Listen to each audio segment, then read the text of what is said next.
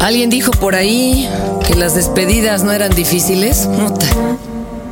Que se despida. Hoy, el último Tao en Dixo. Estás descargando una. Estás descargando el podcast Un Tao de Fernanda Tapia. Por Dixo. Por Dixo.com. Es difícil, ¿eh? Yo les pregunto a ustedes, cuando cortan, ¿cómo le hacen? Le dicen, oye, pues vámonos a dar un tiempo, o si no se atreven a cerrar ya el ciclo. No, es que, es que soy yo, no, no, no eres tú, ¿eh? O sea, y si quedamos mejor de cuates, ven, pues así es esto. Ustedes ya, ya saben, algunos eh, en este portal nos estamos despidiendo. Y bueno, yo tengo que ser honesta conmigo misma. Algún día, fíjense, David Letterman un día estaba en otro canal en donde está ahora Jay Leno. Y contó al aire la neta de por qué se iba a la competencia y les dijo pues que les daban un millón de dólares más al año y pues ni modo que no se fuera, ¿verdad? Aquí pues es otro rollo, es otro asunto, es, es entender que hay ciclos, que todos somos inmanentes. De hecho, esa era una de las pruebas de Tomás de Aquino. Decía, ¿de dónde diablos sacó la idea el humano de, la eternidad? Si nada a su alrededor es eterno, ¿verdad? Todo cambia. Es inmanente, lo contrario a permanente. Y a mí se me antojaban esta, estas entregas, estos taos, como estas pequeñas obras, estas mandalas que hacen los tibetanos, con azúcares de colores, ¿verdad? Con arenitas de colores en el piso y que después serán destrozadas con una vida efímera. Porque finalmente pues es esto, un arte inmanente. De pronto tú lo borrarás y solo tal vez recordarás la esencia, aquello que quedó en tu percepción, que probablemente no sea ni por remota idea parecido a lo que yo pensé que estaba transmitiendo. ¿Por qué despedirme? Bueno, a lo mejor es un hasta luego, pero pues eh, en este momento, en este sitio, en este lugar donde tú me escuchas, por lo pronto este es el último Tao. Y sería eh, un acto de estulticia negarse una realidad. Hay ciclos, estos se cierran y ya soné artista de Televisa porque así cuando los corren pues así se despiden. Pero dicen por ahí más vale aceptar que se es pendejo que incurrir en actos que lo comprueben. Y yo no me quiero despedir de forma azotada ni, ni solemne. De hecho, por favor, cuando me muera no lo hagan. O sea, pongan rock and roll, eh, chupen si chupan, bésense, hagan el amor, echen desmadre.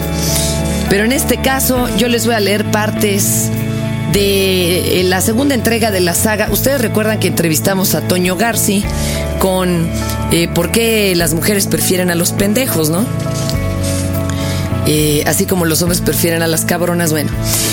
Y este entrega ahora la etiqueta para pendejos. ¡Wow! Es un manual de supervivencia que a todos nos llega. Y yo voy a, despedir, pues dejándoles algunos consejos para ahora que ya no me tengan, o que por lo menos no me tengan en este espacio, ¿verdad? Ahora que migre, pues por lo menos que sepan hacer ustedes algo solos, porque se les va aquí como su mamá, la mamá de los pollitos y, y luego qué chingados hacen, ¿verdad? Como dicen por ahí, el de Timbiriche, este, ahora sí que cuando no estás en casa todo es un desorden, pues aquí está. Este manual les enseña a sobrevivir ante muchas circunstancias. Y fíjense lo que dice de sobreviviendo en casa. El hombre, a lo largo de su historia, ha atravesado por etapas adversas, difíciles y extremas, en las que incluso ha estado a punto de la extinción.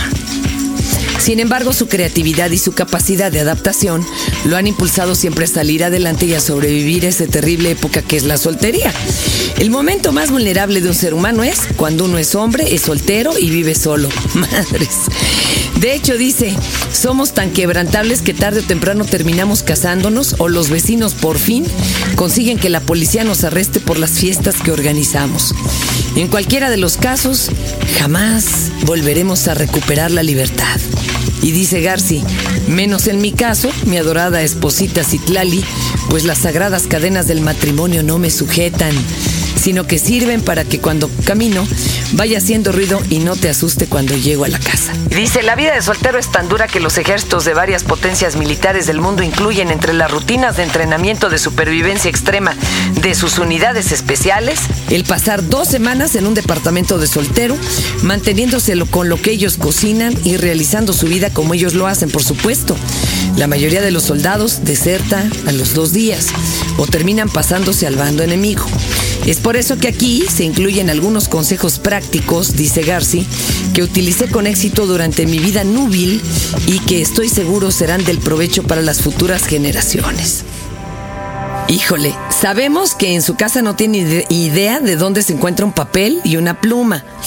Pueden escribir estos consejos con la grasa de los zapatos sobre la pared y la pared es difícil que la pierdan y la grasa para zapatos pues siempre estará guardada dentro del refrigerador porque dice la confundimos con alguna de esas bebidas saludables de yogurt que jamás se toma uno cuando es soltero. Ahora, si ya se bebieron la grasa de zapatos, pues no se preocupen.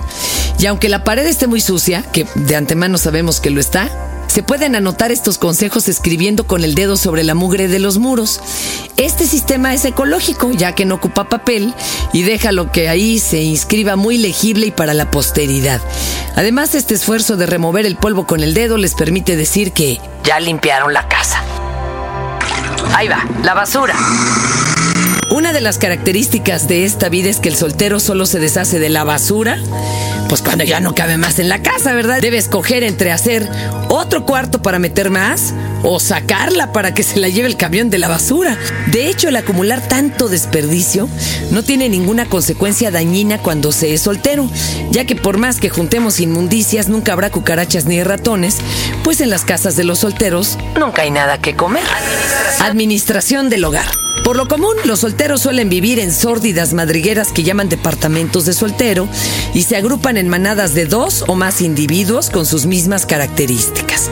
Con ellos comparten los gastos del alquiler y las mujeres que entran a la casa. Muchas veces el rubro de gastos de alquiler y el de mujeres que entran a la casa es el mismo, con lo cual se logra un régimen más eficiente. En Lebensraum o espacio vital. Aunque no lo parece, los solteros son animales decididamente territoriales y suelen marcar su espacio poniendo banderines del equipo de fútbol al que son aficionados en las zonas de la vivienda que sienten les corresponden. La ropa sucia. Lavar la ropa daña el medio ambiente. Ningún detergente es 100% biodegradable y el agua que se desperdicia en lavar la ropa puede ser usada para fines mucho más prioritarios para la humanidad, como hacer una cuba campechana o una piña colada. Pero cuando vivimos como solteros, la ropa sucia aparece por todos lados. Y de hecho es común que aparezca ropa que ni siquiera es nuestra. El mejor lugar para meter los calzones sucios es el congelador del refri porque como cierra herméticamente, se evita que apeste en la casa. Además, seamos realistas, un soltero jamás tiene nada en su refri, mucho menos en el congelador, que en general solo se usa como un paliativo del aire acondicionado en el verano, cuando se deja abierta su puerta durante todo el día para tratar de refrescar la casa. El resto de la ropa sucia puede convertirse en la alfombra de la casa y tiene la ventaja de que sirve para tapar lo sucio del piso y a algunos de nuestros amigos que por alguna razón continúan echados en el pasillo desde la última fiesta. En general, la única prenda de vestir con la que los solteros tienen problemas de lavado es con los calcetines. Toda la demás ropa la reciben en la lavandería o en la tintorería o en las organizaciones de caridad. Dice Garci, yo cuando era soltero conseguía mi ropa en el outlet del Ejército de Salvación. Pero los calcetines sucios son como las baterías usadas o las batas de los cirujanos. No se pueden echar en cualquier parte. Y tienen el tremendo inconveniente de que los de protección civil aún no diseñan contenedores seguros para los calcetines sucios. De hecho, esta es la razón por la que siempre se lavan y se termina perdiendo un calcetín. ¿Cómo la ve? Y da por lo menos dos capítulos de cómo lavar calcetines o cómo utilizarlos.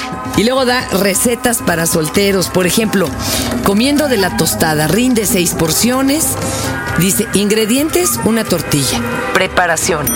En el caso de la cocina del soltero, renombrar las tortillas duras como tostadas naturales es lo mejor que se puede hacer, sobre todo cuando es lo único que hay de comer en casa y cuando esa tortilla apareció accidentalmente cuando quitaste los cojines del sofá para buscar tu teléfono celular. Si de cualquier manera aún no te animas a comerte la tostada, puedes rebautizarla como frisbee de maíz o frisbee ecológico. Así no tendrás remordimientos por jugar con la comida hasta la noche cuando el hambre hará que a tu frisbee le vuelvas a llamar tostada. Rebautizar las cosas es lo que hace la mercadotecnia todo el tiempo y funciona. Luego se avienta también pizza, el alimento básico del soltero. 25 porciones. Ingredientes, salsa de tomate, sal y pimienta al gusto. Preparación. Los pedazos de pizza pegados en la caja son un suculento majar dentro de la cocina del soltero. Además de ser una fuente alimenticia, algunos de ellos constituyen también un hallazgo arqueológico dentro de los departamentos de soltero.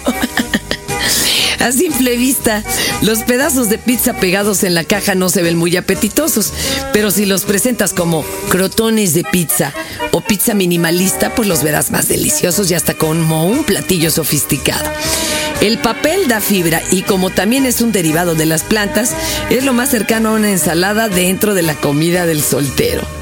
No, no, no, no, es una maravilla. Tiene unos capítulos buenísimos, etiqueta para pendejos, escrito por Antonio Garci y es la secuela de ¿Por qué las mujeres aman a los pendejos? Espérenme, pero es que aquí están los capítulos Dice capítulo 1, disertaciones acerca del estilo. Capítulo 2, sexo. Imagínense sexo para pendejos. El 3 es la muerte. El 4, celebraciones, fiestas, ceremonias y eventos. El 5 es situaciones paranormales. El 6 es la tecnología. El 7 es la soltería y las conclusiones. Está muy chido. Mire, si lo dedica a Citlali Vallardi. Dice que siempre me pone los puntos sobre las is.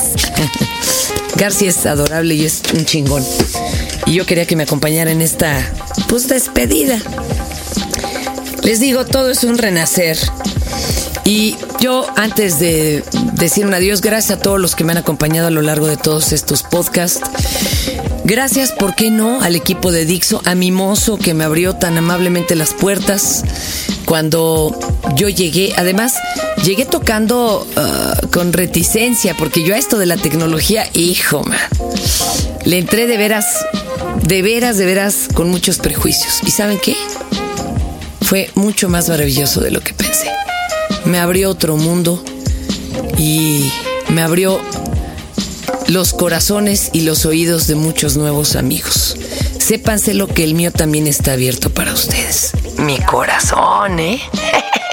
y bueno, pues terminaré diciendo este, pues todo pasa y todo queda, pero lo nuestro es pasar, pasar haciendo caminos, caminos sobre la mar. Ya me voy porque si no me voy a poner a chillar. ¿Yo? Yo soy Fernanda Tapia. Y este fue el último Tao. Acabas de descargar el podcast Un Tao de Fernanda Tapia. Por Dixo. Por Dixo.com.